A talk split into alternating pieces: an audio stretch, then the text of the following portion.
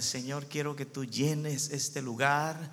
Quiero que tu presencia, Señor, sea real para que yo pueda escuchar y recibir tu palabra. Yo no quisiera comenzar a predicar iglesia hasta que nos pusiéramos de acuerdo.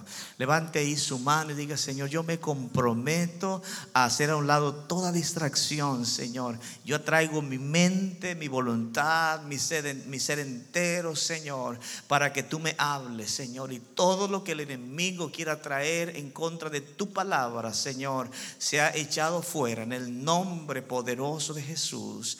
Amén y amén.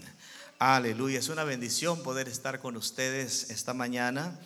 Decía el pastor Lester, eh, estuvimos en el servicio de las ocho y media compartiendo el mensaje y estoy contento porque sobreviví eh, durante la prédica. No vieron tomatazos ni pedradas, sobrevivimos. Eh, no sé si usted trajo ahí en el bolsillo algunos tomates, pero no los usen esta mañana. Usted esté atento a recibir la palabra del Señor que Dios le va a hablar. Abra su Biblia eh, en el libro, la carta de Santiago, capítulo 4 y versículo 6. Eh, quiero predicar bajo el tema entre la humildad y la arrogancia. Y vamos a tomar este pasaje como punto de partida. Santiago capítulo 4 y el versículo 6. Eh, puede seguirme con su vista si usted lo encuentra. Quiero tomar en esta ocasión la nueva traducción viviente para leer la palabra del Señor y lo hacemos en reverencia al Señor. Dice el versículo 6, sin embargo, Él nos da aún más gracia para que hagamos frente a esos malos deseos. Como dicen las escrituras, Dios se opone a los orgullosos, pueden decir amén, pero muestra su favor a los humildes. Y en la mañana hicimos algo que lo volveremos a hacer en esta ocasión. Vea a su compañero de arriba abajo, hágale un scan desde la cabeza hasta los pies y después me vuelve a ver a mí. ¿Ya lo hizo? Un par de rebeldes que nunca acatan las indicaciones no lo hace, pero los que lo hicieron ya vean hacia mí. Y la pregunta es, ¿qué vieron? ¿Humildad o orgullo? ¿Qué vieron? No, no respondan, solamente piense. Ahora voltee a su hermano al cual usted vio y pregúntele, ¿qué viste en mí? ¿Viste humildad o viste orgullo? Ya lo hizo. Si no lo hizo, no se puede sentar, puede estar de pie durante la prédica. Pero si se quiere sentar a descansar, hágalo y luego se puede sentar. Siéntese. Quiero comenzar definiendo un poco sobre eh, eh, o haciendo diferencia entre lo que es la humildad y la soberbia, el orgullo.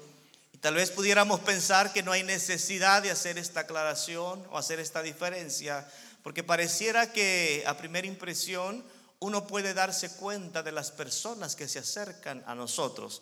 Pareciera que con una sola mirada pudiéramos nosotros determinar si la persona con la cual estamos hablando está eh, llena de orgullo, de arrogancia o si es una persona humilde. Pero quiero decirle que no siempre es así de fácil descubrir el espíritu de las personas porque las apariencias engañan.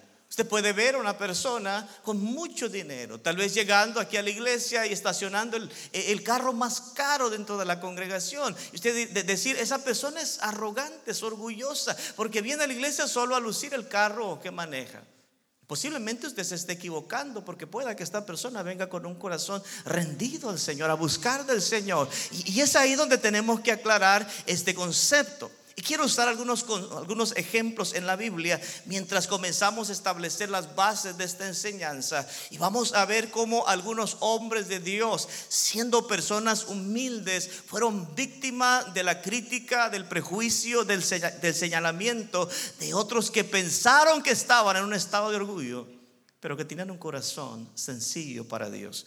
Y quiero comenzar hablando ligeramente de la experiencia que tuvo David cuando una vez que es enviado por su padre a llevarle provisión a sus hermanos cuando estaban en la batalla, David lo primero que observa cuando llega al campamento de los soldados de Israel, él observa que hay un gigante grandote llamado Goliat que ha venido desafiando al pueblo de Israel por más de 40 días. Y David puede percibir el miedo, el temor, aquella angustia en los soldados y en el rey. Eh, la gente estaba desmoralizada, nadie tenía esperanza de que el problema se pudiera resolver resolver, porque Goliat era un ser muy intimidante. El hombre era, era diestro para la batalla, su escudo y su espada intimidaba a cualquiera. Y cuando llega el pequeño David, que probablemente todavía no era un hombre formado, posiblemente era un adolescente en proceso de formación, él llega y les pregunta directamente a sus hermanos, ¿y quién es ese incircunciso que se atreve a desafiar a los ejércitos del Dios poderoso de Israel? Él llega con fe, declarando y, expresando su fe en el Señor. Y entonces comenzamos a leer en Primera de Samuel, capítulo 17, 26, la respuesta que David recibe cuando él se expresa de esa manera. Y leemos lo siguiente. David les preguntó a los soldados que estaban cerca de él, ¿qué recibirá el hombre que mate al filisteo y ponga fin a su desafío contra Israel? A fin de cuentas, ¿quién es este filisteo pagano al que se le permite desafiar a los ejércitos del Dios viviente? Estos hombres le dieron a David la misma respuesta y le dijeron, efectivamente, esa es la recompensa por matarlo. Ya no vas a pagar impuestos por el resto de tu vida y el rey te va a dar a una de sus hijas por mujer. Es la recompensa que tendrás. Dice el verso 20, 28, perdón, pero cuando Eliab, el hermano mayor de David, lo oyó hablar con los hombres, se enojó y le hace esta pregunta. ¿Qué estás haciendo aquí? Le reclamó. ¿Qué pasó con esas pocas ovejas que se supone que deberías estar cuidando? Y entonces termina el versículo con una declaración muy fuerte. Le dice, yo conozco tu orgullo y tu engaño, solo quieres ver la batalla. La pregunta es, ¿cuál batalla? Si estaban detrás de las piedras, escondidos, temblando, porque nadie se atrevía a hacerle frente a, este gigante Goliat. Estaban ellos atemorizados, pero el hermano de David, su hermano mayor, le dice, tú eres un muchacho perverso, eres arrogante y orgulloso. ¿Cómo te atreves a decir que ese es un pagano incircunciso? Si te oye, te va a caer encima, te va a descuartizar, te va a despedazar. Pero David venía confiando en Dios. Venía hablando palabras de fe, aunque su hermano lo estaba acusando de ser un arrogante y un orgulloso. Y aquí comenzamos a ver algunas cosas interesantes, porque todo aquel que acusa a otra persona de ser arrogante y orgulloso, posiblemente el acusador sea más orgulloso y más arrogante que aquella persona a quien está acusando. Le vengo a dar un secreto. Cuando usted viene a la presencia del Señor, Satanás, Satanás se presenta ante el trono de Dios y comienza a desprestigiarnos, comienza a señalarnos, comienza a recordarle al Señor que somos pecadores, que somos faltos, que somos inconstantes. Y mientras que Él está señalando con ese dedo acusador, al enemigo se le ha olvidado que Él es el primero que pecó. Él es el mentiroso y padre de toda mentira, el que no tiene perdón, ya no hay salvación para Él. Al diablo se le olvida que Él es el arrogante por excelencia, pero viene a querer presentarnos delante de Dios como personas indignas. Así es que de la forma en la que el diablo opera podemos descubrir a las personas que son arrogantes. Porque aquí Eliab le dice a David, tú eres un perverso, orgulloso y arrogante. Pero el arrogante era él y se lo voy a mostrar. Primera de Samuel capítulo 16, versículos 6 al 17. En este pasaje vemos cómo fue el proceso cuando Dios llama a David para que fuera ungido como el próximo rey de Israel. Versículos 6 y 7 de primera de Samuel 16 dice, cuando llegaron, Samuel se fijó en Eliab y pensó, Seguramente este es el ungido del Señor, pero el Señor le dijo a Samuel, no juzgues por su apariencia o por su estatura, porque yo lo he rechazado. Samuel dijo, no hay otro en la casa de Isaí que tenga el porte y el plante del próximo rey que Eliab. Este es grande como los hermanos de Faro de Luz. Sus brazos están así bien formados, bien musculosos. Su pecho tiene las medidas exactas. Este debería ser el próximo rey. Y Dios le dice, no te dejes llevar por la apariencia física. Yo lo he rechazado.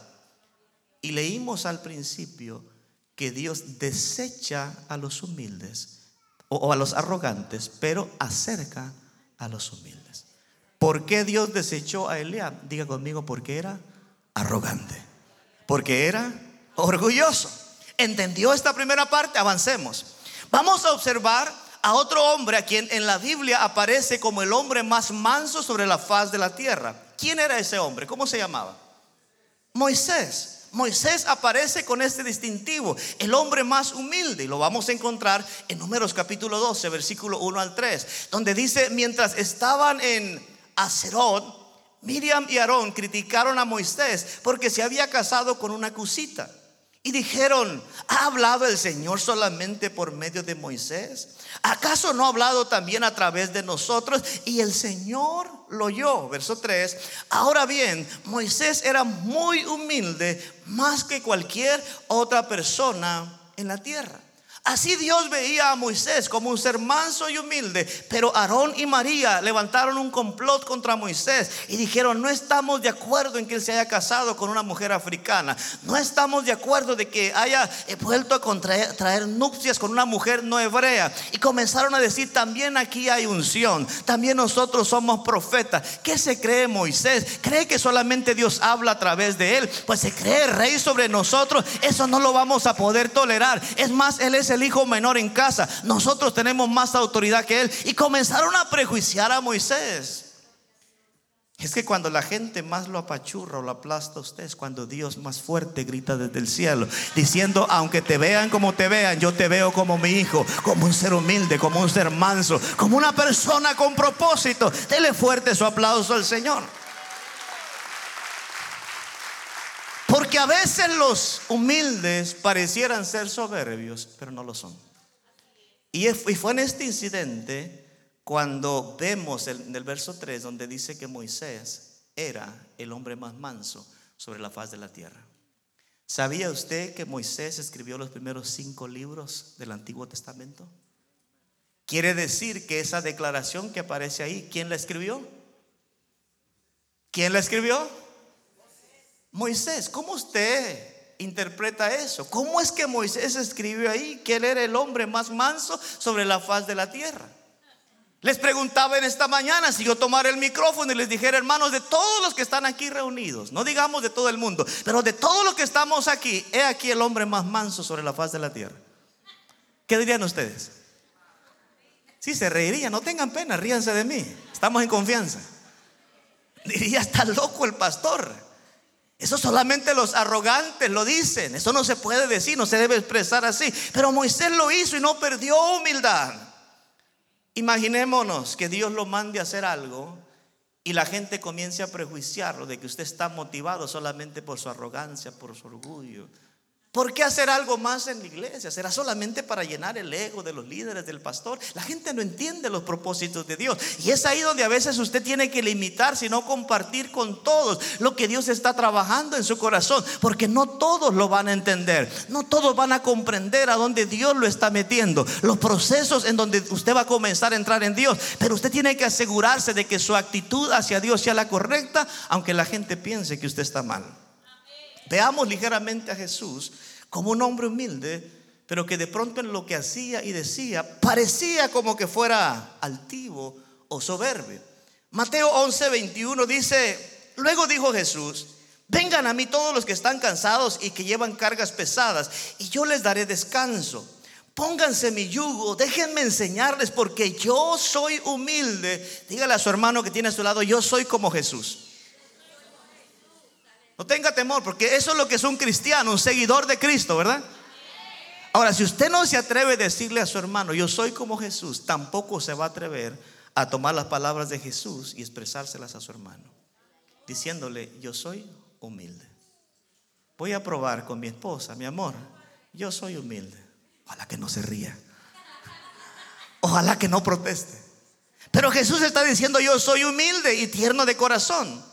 Y encontrarán paz y descanso para el alma, porque mi yugo es fácil de llevar y la carga que les doy es liviana. Esta forma de hablar fue lo que llevó a Jesús a la cruz. Esto fue lo que hizo que los fariseos, los líderes religiosos, quisieran ver muerto a Jesús, porque no podían tolerarlo, no podían aceptar la forma en la que él hablaba pensaban que se creía mucho, sobre todo cuando Jesús decía que Él era el pan que descendió del cielo, cuando Jesús decía que antes que Abraham existiera, el Padre de toda la nación, Jesús les decía, antes de Abraham yo ya soy. Yo vengo desde la eternidad. Y la gente decía, pues ¿quién se cree ese carpintero? ¿Quién se cree el hijo de José y de María? ¿Quién se cree para tomar esa autoridad? Y a Jesús no lo intimidaba a nadie. Él todavía continuaba. Cuando llegaba de pronto aparecían los pecadores y Jesús les decía, tus pecados te son perdonados. Y los fariseos querían eh, caerle encima diciendo, ¿cómo es posible que él se atreva a perdonar pecados si solamente Dios perdona pecados? Y Jesús no se detenía ahí. Él comenzaba a sanar a los enfermos en el día de reposo. Y decían los fariseos, esta es una burla, esto es un abuso, no pueden desprestigiar el día de reposo. Y cuando Jesús no los aguantaba más, les hablaba directamente a la cara y les decía, hipócritas fariseos, son como sepulcros blanqueados. Ustedes se, se, ven bien desde afuera, pero por dentro están llenos de huesos muertos, de huesos secos, están llenos de putrición. Así hablaba Jesús. Y no era arrogante, no era vanidoso, era el hombre más humilde sobre la faz de la tierra. Aleluya. Hermano, hermana, cuando usted ponga autoridad en casa, cuando usted quiera corregir a sus hijos, plántese firme con autoridad. Háblele a sus hijos con autoridad y no va a perder su humildad. Eso no lo va a hacer una mala persona. Haga lo que tiene que hacer, haga lo correcto y no se disculpe porque Dios lo va a honrar. Uh. Dios está aquí, hermano. Quiero en los próximos 30 minutos darles tres ideas, tres conceptos que nos pueden ayudar a ver si nosotros somos humildes o arrogantes. A ver, vamos a hacer una encuesta. Las manos arriba de los humildes. Hubiera preguntado mejor los que no son sinceros, ¿verdad? A ver las manos arriba de los soberbios. Yo estoy con ustedes, únase conmigo. O sea, somos lo uno y lo otro, dependiendo cómo nos agarren, en qué temporada estamos. Lo primero que vamos a establecer es que los humildes son obedientes. ¿Cuántos quieren obedecer al Señor? Entonces usted quiere ser una persona humilde. Regresemos a Santiago 4:6. Dice, Él da mayor gracia. Por eso dice que resiste a los soberbios y da gracia a los humildes. Verso 7, someteos pues a Dios y resistid al diablo. ¿Y qué pasará? Y huirá de vosotros. O sea, nadie puede considerarse ser humilde y no querer obedecer a Dios. Usted puede tener una imagen así de caída, un rostro demacrado, hacerse como la mosquita muerta y decir yo no, yo no, yo no quiebro ni un plato en mi casa y decir soy tan humilde pero con un corazón rebelde. Y tal vez usted vino acá diciendo quiero entrar a la iglesia, todo desapercibido, primera vez que vengo a la iglesia. Yo soy humildito, yo no quiero llamar la atención, pero si el Señor le está hablando con la palabra hoy, levántese, entregue su vida a Cristo, pase al altar, ábrale el corazón al Señor para que Dios lo reconozca allá en la eternidad cuando esté delante de Él. Jesús reveló, su humildad por su capacidad de obedecer al Padre. Todo lo que él hacía era complacer al Padre, obedecer al Padre. Él pudo haber tenido los mejores lujos, él pudo haber vivido en la mejor casa, hermanos. Si él hubiese querido, hubiese tenido mujeres para aventar para arriba, pero él no vino para eso. Él vino a consagrarse, vino a obedecer al Padre. Todo lo que él hizo fue darnos un ejemplo para enseñarnos cómo se le obedece al Padre. Y yo quiero decirle que si usted va caminando de la mano de Jesús, si usted es obediente delante del Señor, si su caminar es recto delante del Señor, usted es una persona humilde. No importa que la gente lo vea como un creído, no importa que la gente piense que usted es un soberbio, con que usted vaya de la mano del Señor, usted va caminando en el lugar correcto, usted va teniendo la actitud correcta. Aleluya. Sin obediencia no hay humildad auténtica. Filipenses capítulo 2, versículo 5. Vamos a ver ligeramente la actitud de Jesús frente al Padre, frente a la humanidad y frente a uno de sus discípulos. Dice el verso 5. Tenga la misma actitud que tuvo Cristo Jesús. Aunque era Dios, no consideró que ser a Dios fuera algo a lo cual aferrarse. En cambio, renunció a sus privilegios divinos.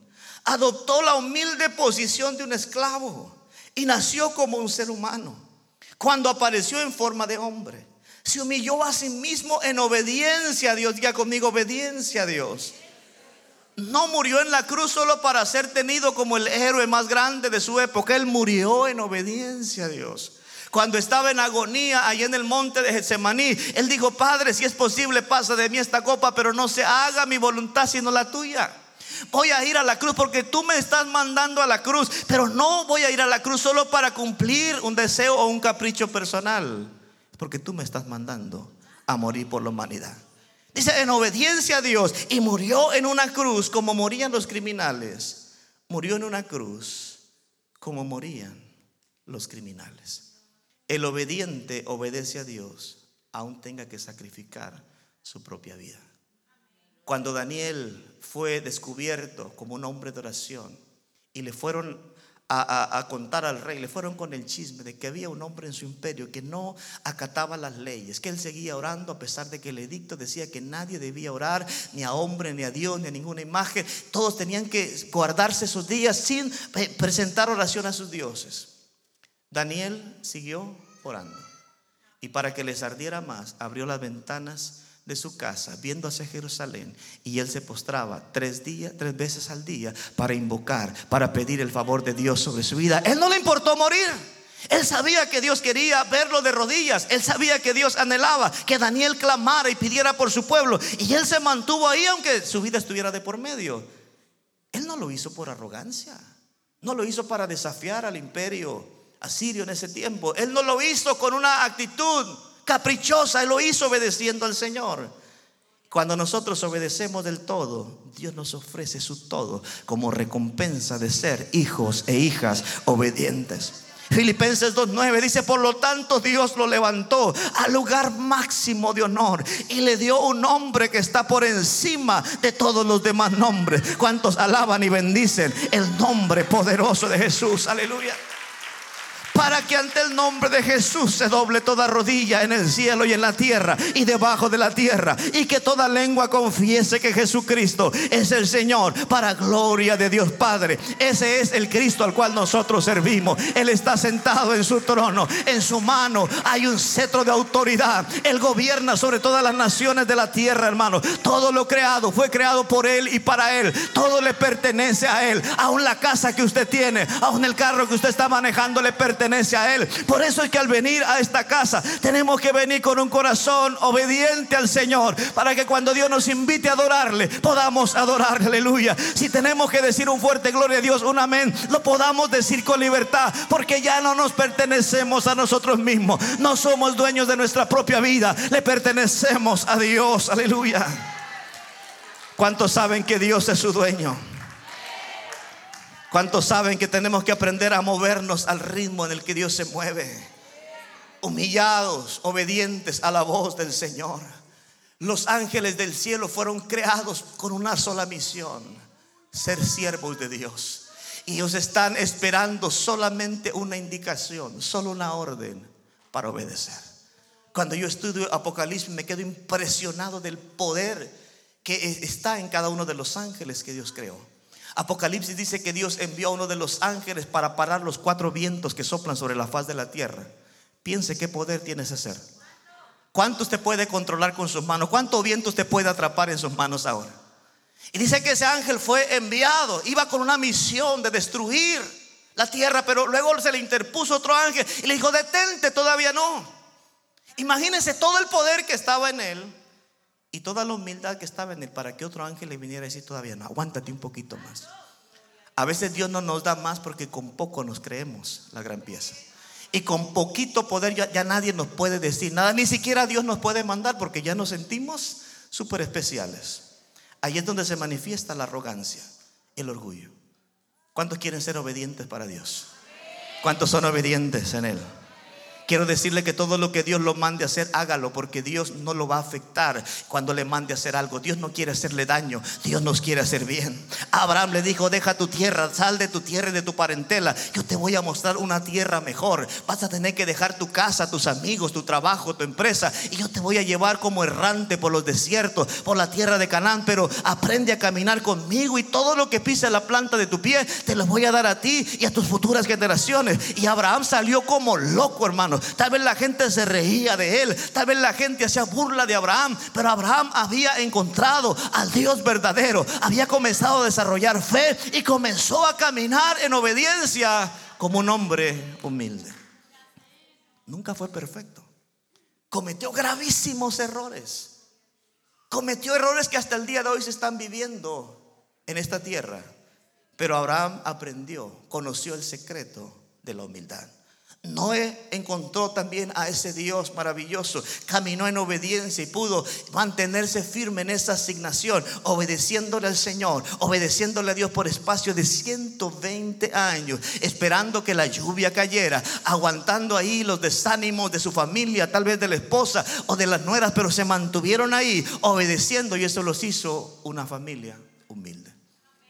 Todos los demás tal vez se reían de ellos o pensaban que eran orgullosos. Están levantando un barco para que todo el mundo vea lo que pueden hacer y se reían de ellos. Pero cuando meditamos en las palabras de Jeremías capítulo 29, 11, sabemos que todo lo que Dios pone en el corazón es porque Él nos quiere bendecir. Dice Jeremías 29, 11, porque yo sé los pensamientos que tengo acerca de vosotros, dice Jehová, pensamientos de paz y no de mal, para daros el fin que esperáis. Cuando Dios me manda a hacer algo, no es porque Él me quiera amargar la vida, es porque Él me quiere bendecir, aleluya. Y así Dios me tenga que enviar a lugares no deseados, yo tengo que estar dispuesto a ir porque si Dios va conmigo, entonces valdrá la pena vivir esta vida. Jonás era un profeta, ostentaba mucha unción, Dios hablaba a través de él, pero con un corazón rebelde. Dios le dijo, vete a predicar a Nínive, y él dijo, para allá no voy, yo me voy a Tarsis. Y así hay muchos Jonases en medio nuestro que se la dan de muy espirituales, hablan en lenguas, danzan, gritan, hacen mucho show, pero poca obediencia. Se les convoca para hacer algo y no aparece. Y uno dice, ¿dónde se les fue la espiritualidad? ¿Dónde se les fue el compromiso? ¿Dónde se les, se les olvidó e, ese compromiso y esa palabra, ese pacto que hicieron con Dios cuando dijeron, Señor, te voy a servir? Será bueno preguntar en esta mañana cuántos todavía le sirven al Señor. No vuelvo a preguntar cuántos todavía le sirven al Señor. Yo no estoy preguntando si es miembro de la iglesia o no, le estoy preguntando si todavía le sirve al Señor. Porque servir al Señor es servirle al Señor. Me recuerdo de un joven, ¿no? Hace años, que le dijo a la iglesia, traigo una gran revelación. Dios me acaba de revelar lo que significa adorar en espíritu y en verdad. Toda la gente estaba así. Y él dijo, eso significa adorar en espíritu y verdad. No les trajo ninguna revelación, porque hay cosas que no tienen que explicar. Simplemente se tienen que aceptar y llevarlas a la práctica. Cuando José, Josué y Caleb fueron enviados a espiar la tierra prometida, ellos vieron lo mismo que vieron los otros diez espías. Pero diez de ellos regresaron pesimistas. Dijeron, hay que reconocer el nivel donde estamos. No tenemos un ejército como el ejército de esta gente. Todos somos chaparritos en comparación de ellos. Hay que poner los pies sobre la tierra, muchachos. No vamos a ir a atacarlos porque no estamos a su nivel. Y entonces se levantó Josué y Caleb y dijeron, no, no vamos, subamos a pelear contra ellos. Porque la batalla va a ser tan fácil como comernos un pan y beberle un poco al café. Así de fácil será. Mire, hay que poner en contexto eso. Pastor Lester viene conmigo, me dice, mire, pastor, tengo una prueba bien difícil. Yo le digo, no te preocupes, esa prueba se supera como morderle un pedazo de pan y tomar poco de café. Hasta se puede ofender. Pero ¿por qué no, no le está dando la importancia que tiene para mí ese problema? Y así estaba el pueblo de Israel porque estos dos hombres no son conscientes, nos van a exponer, nos van a ir a matar, van a quedar mujeres viudas, hijos huérfanos. ¿Por qué tenemos que subir a perecer? Y la Biblia dice que querían matar, querían apedrear a estos espías porque venían hablando en fe, venían hablando con un espíritu obediente. Quiero decirle que aunque el pueblo se estaba levantando y aquella, aquella multitud estaba, se estaban caldeando los ánimos, Dios apareció y la gloria del Altísimo impidió que ellos fueran apedreados porque Dios siempre va a defender a aquellos que le obedecen, a aquellos que le sirven y a aquellos que se comprometen con Él. Números capítulo 14, verso 36 dice, entonces los diez hombres que Moisés envió a explorar la tierra, que sus malos informes incitaron la rebelión contra el Señor, fueron heridos de muerte por una plaga delante del Señor. Aquellos que no querían subir a atacar a los enemigos en rebeldía contra Dios, aquellos que querían conservar su propia vida, fueron atacados directamente con Dios, por Dios, y perdieron su vida quiere conservar su vida, obedezca al Señor. Cristo dijo, todo aquel que por causa de mí entregue su vida, la hallará. Pero todo aquel que se aferre a su vida, la perderá. Yo hace tiempo que renuncié a mi vida para poder rescatar mi vida. ¿Me está entendiendo?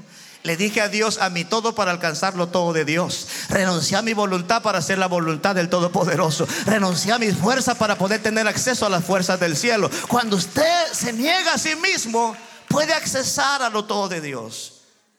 Este es el solo, solo el primer paso. Lo primero que les quería comentar. Segundo, los humildes dependen 100% de Dios. Santiago 4:8. Acérquense a Dios y Dios se acercará a ustedes. Lávense las manos, pecadores. Purifiquen su corazón, porque su lealtad está dividida entre Dios y el mundo. Derramen lágrimas, ¿lo está leyendo? derramen lágrimas por lo que han hecho, que haya lamento y profundo dolor, que haya llanto, eh, que, que haya llanto en lugar de risa y tristeza en lugar de alegría. Verso 10, humíllense delante de Dios y Él los levantará con honor. ¿Está claro? He aquí las cualidades y las características de un humilde. El humilde no es perfecto, pero reconoce sus fracasos y sus hierros. El orgulloso, a pesar de sentirse casi perfecto cuando se equivoca, no lo reconoce. Y adoptan la teología del profesor Girafales, que enseñaba a sus estudiantes que solamente una vez en la vida se había equivocado. Y cuando le preguntaban cuál había sido ese error, él dijo pensar que me había equivocado. Y así hay mucha gente. Dice, yo solamente una sola vez me he equivocado cuando creí que estaba mal pero al final de cuentas siempre ha estado bien. Dice Santiago, cuando se den cuenta de que están mal, al acercarse a Dios, lávense las manos, reconozcan que son pecadores, purifiquen su corazón. Porque muchas veces cuando nos acercamos a Dios se revela a la luz de su presencia cuán dividido está nuestro corazón. Cuánto a veces nos enfocamos más en otras cosas que no importan frente a nuestra responsabilidad con Dios. A veces gastamos muchas energías en cosas pasajeras y olvidamos las cosas eternas. Dice Santiago, cuando se den cuenta de esto, suelten el llanto, cambien la risa por el lloro, dejen que la tristeza embargue su corazón para que ese corazón compungido los lleve a un verdadero arrepentimiento. Y si ustedes logran humillarse a ese nivel, entonces Dios los va a levantar en honor. Una promesa poderosísima. Yo cuando meditaba en esto le decía, Señor, ya no voy a perder mucho tiempo en cambiar el concepto que otros tengan acerca de mí. Porque de repente puedo mostrarme como muy humilde y ser arrogante. O de pronto ser prejuiciado de ser arrogante tener un corazón sencillo delante de ti. Lo que me va a preocupar ahora, Señor, es que yo tenga comunicación contigo. Porque al soberbio se le cierran los, los cielos pero al humilde se le abren los cielos. Sobre el terreno de los soberbios no llueve, hay sequedad, pero sobre el terreno de los humildes siempre hay aguas fluyendo, aguas refrescantes, aleluya. Los soberbios son creyentes de ojos secos, nunca lloran ni siquiera cuando, cuando se dan cuenta de que han pecado, de que han fallado, pero los humildes lloramos siempre en la presencia del Señor, porque todos los días el Señor nos recuerda y nos señala aquellas cosas que tienen que seguir siendo tratadas, aquellos problemas que tienen, ser, tienen que seguir siendo superado. Aquellas cosas ocultas del corazón son reveladas en la presencia del Señor. Y es ahí donde lloramos arrepintiéndonos. Y también lloramos al disfrutar la gracia del Señor. Porque no merecemos las bendiciones que Dios nos ha dado.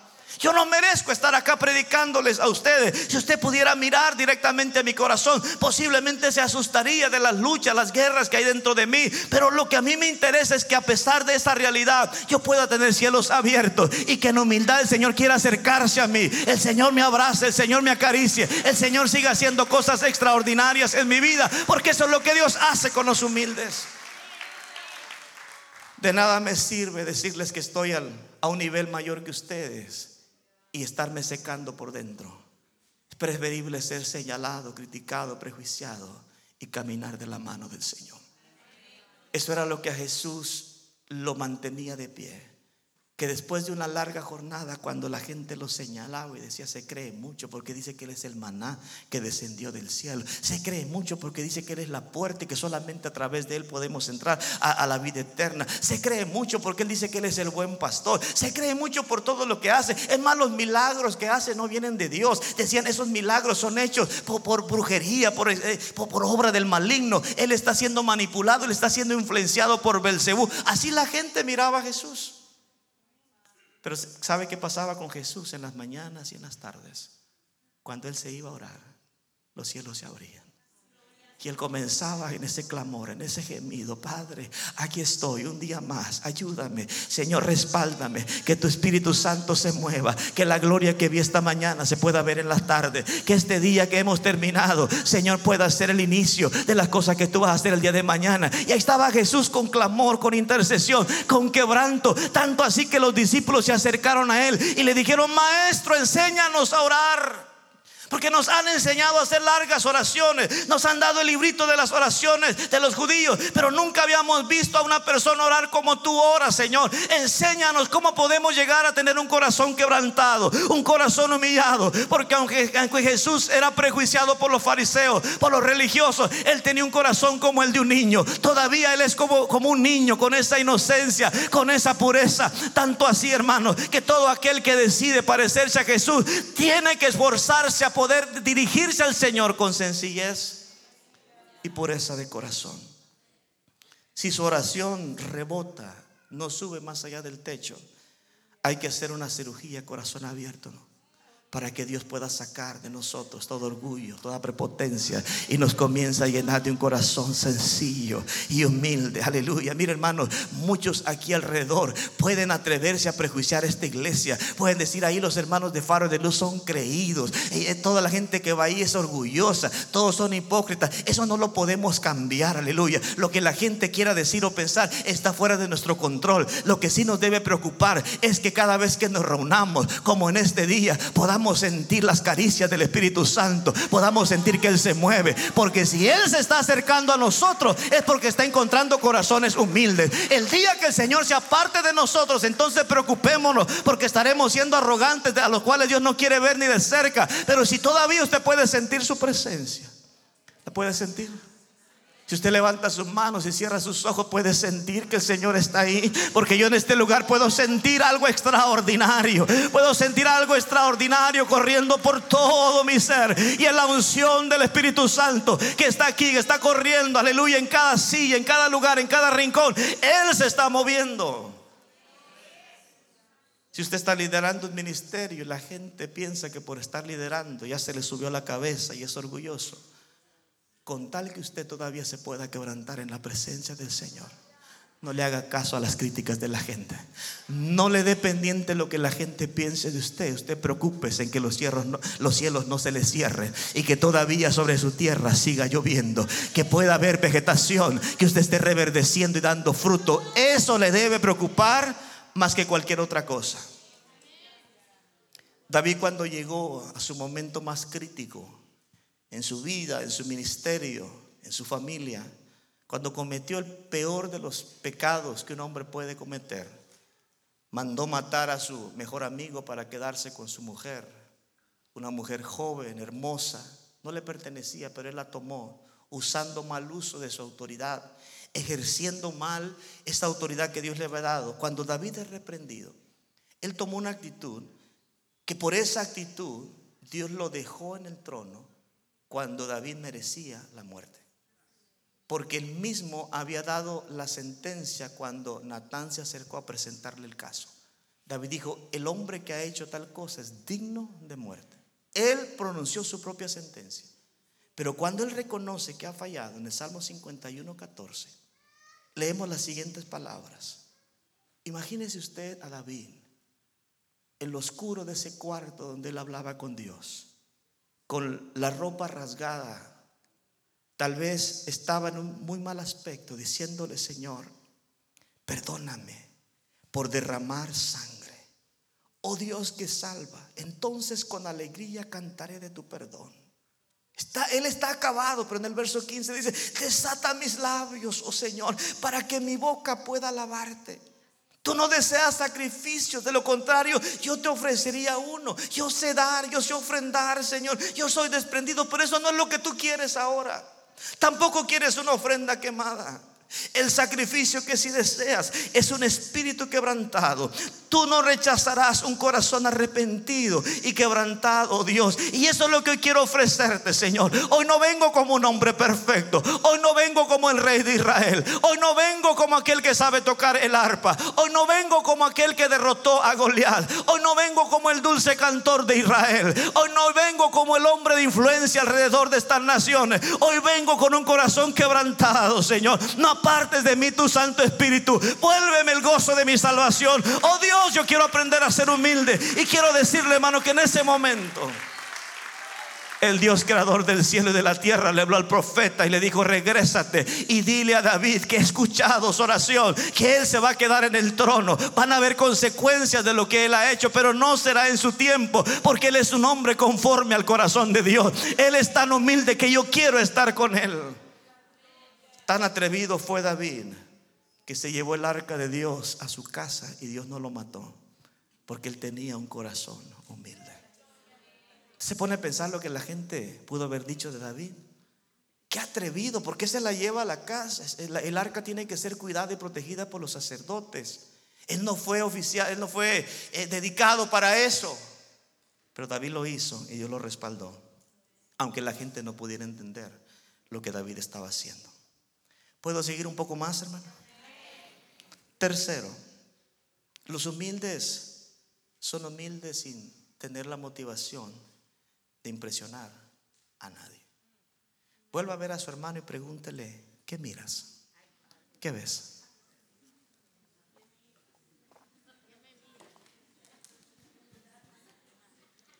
Parece que hay risas y todo, pero el Espíritu Santo no se ha ido. Él está trabajando y la palabra está entrando, está cortando lo más íntimo de su ser para que usted no se salga como entró. Pensemos en cómo Pablo entendió este concepto de la humildad. Porque Pablo a veces cuando hablaba parecía ser arrogante y creído. Él le decía a la iglesia, sean imitadores de mí, así como yo de Cristo. Usted se lo diría a su compañero. Cuando quieras ver a Cristo, mira, mírame a mí, igualito. ¿Lo haría? Y Pablo no lo hizo una vez, no lo hizo dos veces, muchas veces. Él hablaba así. Lo mismo que Moisés hizo, ¿se recuerdan? El hombre más manso sobre la faz de la tierra. Imagínense que escribiera un libro y que ese fuera el prólogo. Pastor Abraham Alanís, el hombre más manso. Ya no sobre la faz de la tierra, al menos el hombre más manso en North Houston. No llego al siguiente fin de semana, ¿no? Me meten preso, me demandan, no sé. O ya la iglesia no viene. Pero piensa en Pablo, un hombre que reconocía sus triunfos, sabía que Dios lo había puesto en la cima, un hombre de éxito, pero un hombre que no tenía problemas para estar acá abajo. Decía, sé tener en abundancia. ¿Cuántos saben lo que es la abundancia? Cuando usted pagó todas sus cuentas y le quedó un poquito más y se dio ese gusto que usted quería dárselo hace rato y todavía le quedó un poquito más. ¿Cuántos han tenido esa abundancia? Los hombres dirían, pastor, mi esposa no me hace partícipe de, esa abundancia. Tengo una cuota fija, cinco pesos semanales y ya. Ahorita al final vamos a orar por liberación. No liberación espiritual, liberación de las finanzas. Mire lo que dice Pablo en Filipenses 3:3. Pues los que adoramos por medio del Espíritu de Dios somos los verdaderos circuncisos. Confiamos en lo que Cristo hizo por nosotros. Dice Pablo, no depositamos ninguna confianza en esfuerzos humanos. O sea, humilde. Yo no me apoyo en mí mismo. Aunque dice, si alguien pudiera confiar en sus propios esfuerzos, este sería yo. De hecho, si otros tienen razones para confiar en sus propios esfuerzos, yo la tengo más. Porque yo era un fariseo. En cuanto a la ley, era irreprensible, era intachable. Fui educado a los pies de Gamaliel. La gente conoce mi reputación. A lo lejos escucha hablar de Saulo de Tarse, un erudito en la palabra. Y ahora que me convertí, dice Pablo, yo he llegado a los lugares más remotos y a mí me gusta predicar donde a Cristo no, no se le ha presentado todavía a la gente. Me gusta abrir brecha, me gusta ir donde nadie ha llegado. Eso lo he hecho yo, dice Pablo. Pero eso no me da mérito. Todo lo ha hecho Dios. Y yo no tengo nada de qué enorgullecerme. Primera de Corintios 15, 9.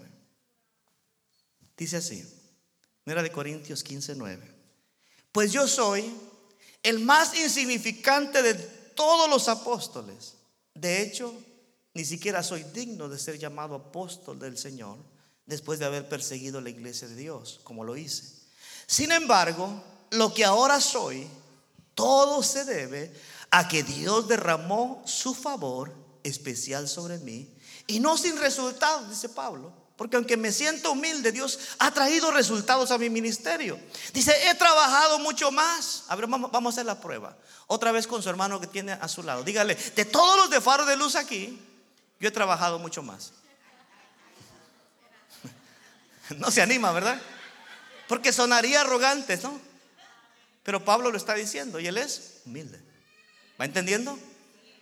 Dice, yo he trabajado mucho más que cualquiera de los otros apóstoles, pero no fui yo, sino Dios, quien obraba a través de mí por su gracia. Aleluya. Posiblemente he alcanzado más, pero al final de cuentas no he sido yo, ha sido Él en mí. Si otros reconocen en mí grandes eh, cualidades, si alguien puede ver en mí un gran potencial, no soy yo, es Él en mí. Y cuando ya lo vemos de esa manera, entonces Pablo dice, de todos los apóstoles, porque eran doce después que reemplazaron a Judas con Matías. De todos ellos, yo soy el menor de todos. ¿Le impresionó la actitud de Pablo? ¿Quieren ver cómo Pablo se rebaja aún más de lo que ya se rebajó? Eh, Efesios capítulo 3, versículo 8, dice, aunque soy el menos digno de todo el pueblo de Dios. Ahora sí dígale a su hermano, de todos los que están aquí, yo soy el más pequeño. Ahí sí nos atrevemos, ¿verdad? Dígaselo. De todos los que hoy vinieron, yo soy el más chiquito. El más indigno. Dice Pablo, yo soy el, el menos digno de todo el pueblo de Dios. Por su gracia, Él me concedió el privilegio de contarles a los gentiles acerca de los tesoros inagotables que tiene a disposición por medio de Cristo Jesús he recibido grandes revelaciones. A mí el Señor me permitió escribir más de la mitad del Nuevo Testamento. Pude estar en el cielo y mirar cosas que nadie ha visto. He escuchado cosas que nadie escuchó. Pero cuando se trata de ponernos en el nivel de otros, dice Pablo, yo prefiero estar por debajo de todos los santos. Que tuviéramos gente así, ¿no? Que vinieran así, pastora, las damas. Pastora de todas las damas, yo me siento la más pequeña. Si se le da un privilegio, gloria a Dios porque se me dio a mí el privilegio de limpiar esta área en la iglesia. Gloria a Dios porque se me tomó en cuenta a mí para hacer un platillo de comida en esta actividad. Gloria a Dios. Que hubiese gente así sencilla. Pero hoy tenemos gente grande, gente engreída. Ah, yo no soy para andar haciendo eso. Yo soy gente de, de plataforma. Yo quiero salir en las redes. Yo quiero que me inviten los de Miri a hacer un video y que aparezca ahí mi carita bonita y, que toda la gente pueda ver.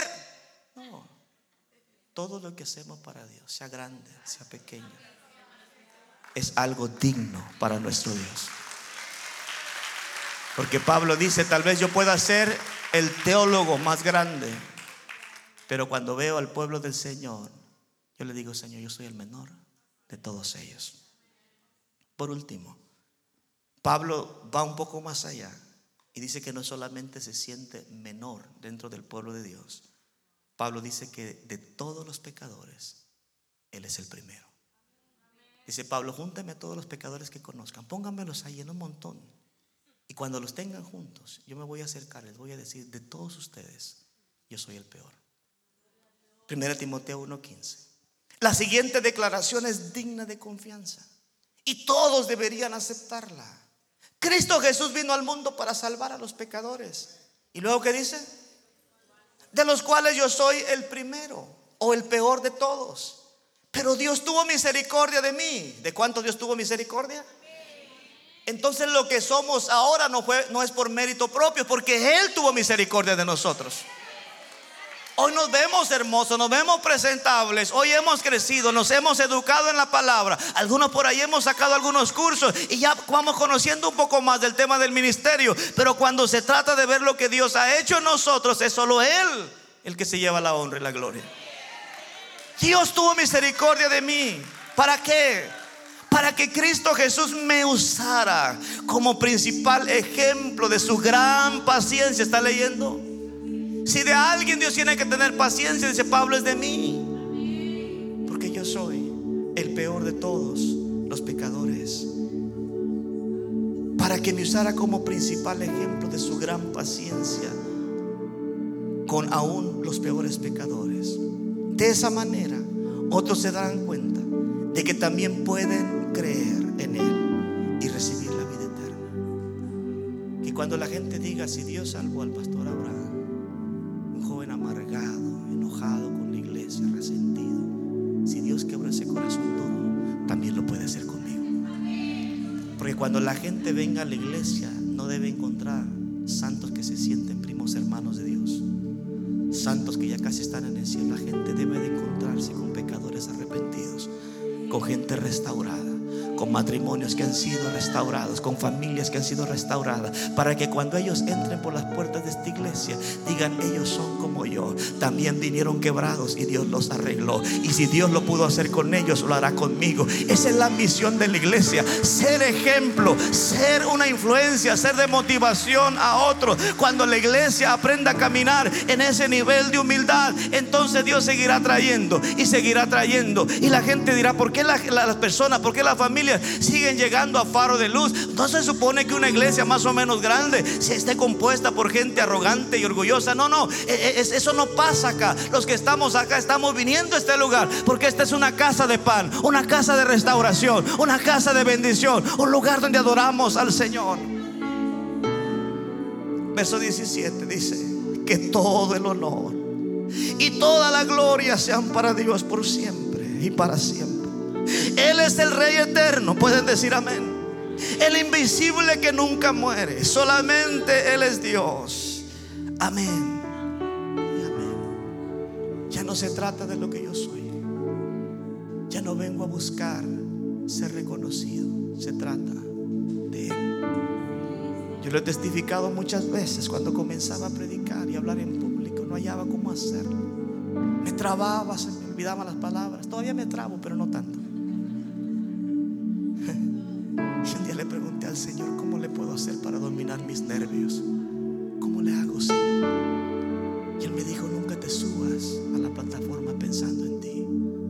No pienses cómo la gente te va a ver. No estés preocupado en qué palabras vas a decir, los ademanes que vas a hacer. Olvídate de los gestos que hagas.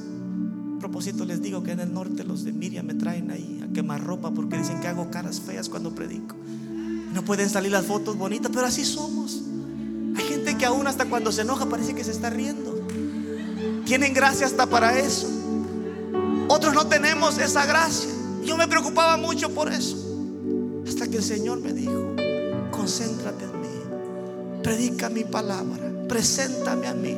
Y cuando te dediques a hablar de mí, lo demás no importará. Yo llevo más de 40 minutos hablando aquí, ni siquiera sé si estoy aquí o no, porque sé que es Dios el que está hablando a través de mí. Soy solamente un vaso, soy solamente alguien que se quiere dejar usar en las manos del Señor. Pero no se trata de mí, hermano, no se trata de usted, no se trata de lo importante que usted se pueda llegar a sentir. Se trata de que Él se ha dignado, hermanos, en descender a este lugar, pudiendo estar en cualquier otro lugar. Yo siempre he dicho, allá en el cielo hay de lo mejor, el nivel de excelencia allá en el cielo, hermano es inexplicable. Allá los músicos no se desafinan, las voces no se desentonan. Allá todo está a la perfección, pero por alguna razón, cada vez que Faro de Luz se reúne, Dios dice, es hora de ir al culto, es hora de ir a la iglesia. Y se comienza a mover su gloria, se comienza a mover su Santo Espíritu, porque Él es un Dios humilde. Él no nos prejuicia, aleluya. Él es nuestro todo. Cuando quieren ponerse en pie y levantar sus manos y comenzar a adorarlo con un corazón humilde. Aleluya, vamos a llenar este lugar de adoración. Vamos, levante su voz. A lo mejor alguien pueda decir, no es suficiente solamente con quedarme ahí. Yo voy a correr al altar. Yo me quiero postrar. Yo me quiero humillar. Porque hermanos, cuando estamos delante de Él, tenemos que bajar nuestra cabeza y humillarnos. Decirle, oh Dios, solo tú eres rey. Quiera venir a postrarse aquí en el altar y adorar con nosotros.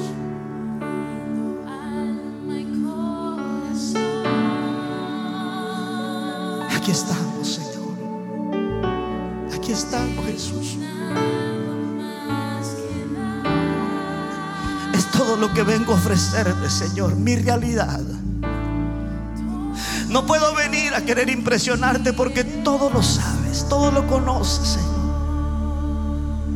Quisiera decirte que soy más espiritual de lo que soy, pero no puedo, Señor. Porque tú me conoces. Quisiera decirte que soy más fuerte de lo que soy. Pero tú conoces mi debilidad. Señor, no quiero que los cielos se cierren sobre mí nunca. Tu palabra dice que tú das mayor gracia a los que se humillan. Hay mucho espacio acá al frente si usted quiere venir y unirse con nosotros. No tenga miedo a que la gente diga que va a pasar solo para ser visto. No le tenga temor. Usted venga para Él y derrame sus lágrimas delante de Dios. Dígale, Señor, un corazón contrito y humillado. Tú jamás lo despreciarás.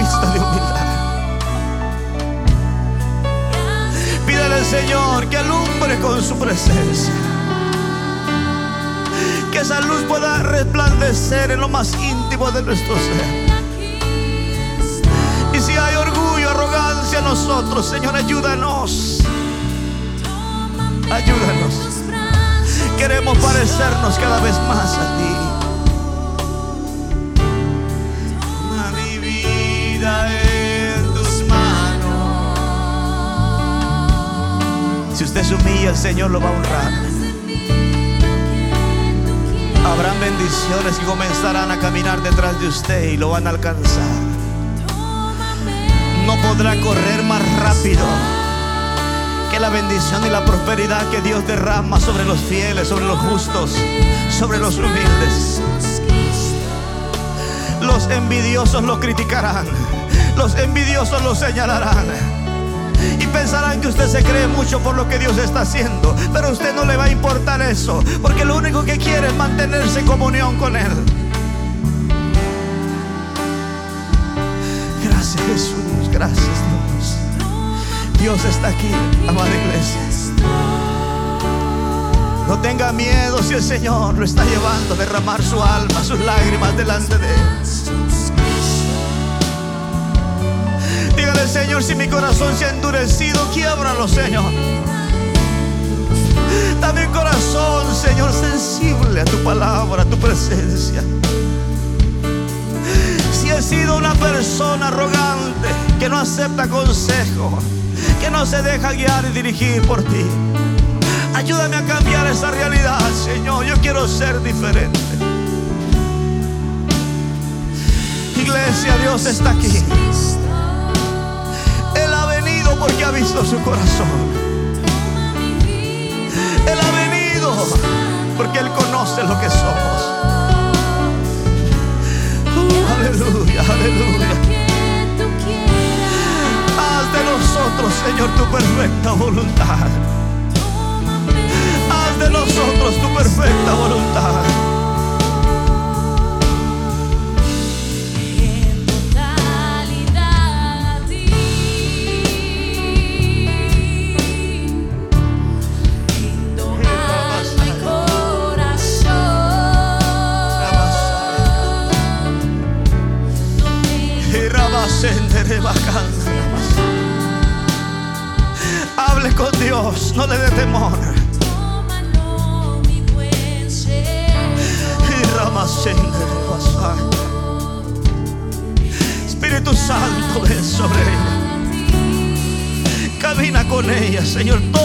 Mano.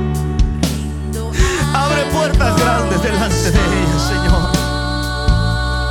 Cosas que no ha imaginado, cosas que ni siquiera ha soñado, Señor. Se despiertan en su corazón. Oh, Señor, y que siempre haya un espíritu humilde. Que su vida íntima de oración contigo jamás cambie, Señor.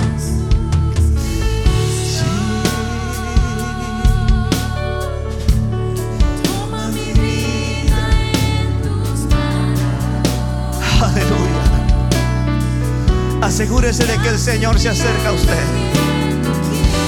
Si se siente vacío y seco, humíllese y Él se acercará. El pastor Lester nos motivaba hace un rato y decía que la única forma de poder encontrar a Dios es cuando lo buscamos, pero de todo nuestro corazón. No cuando le hacemos al cuento. No cuando pretendemos hacer las cosas solo por compromiso.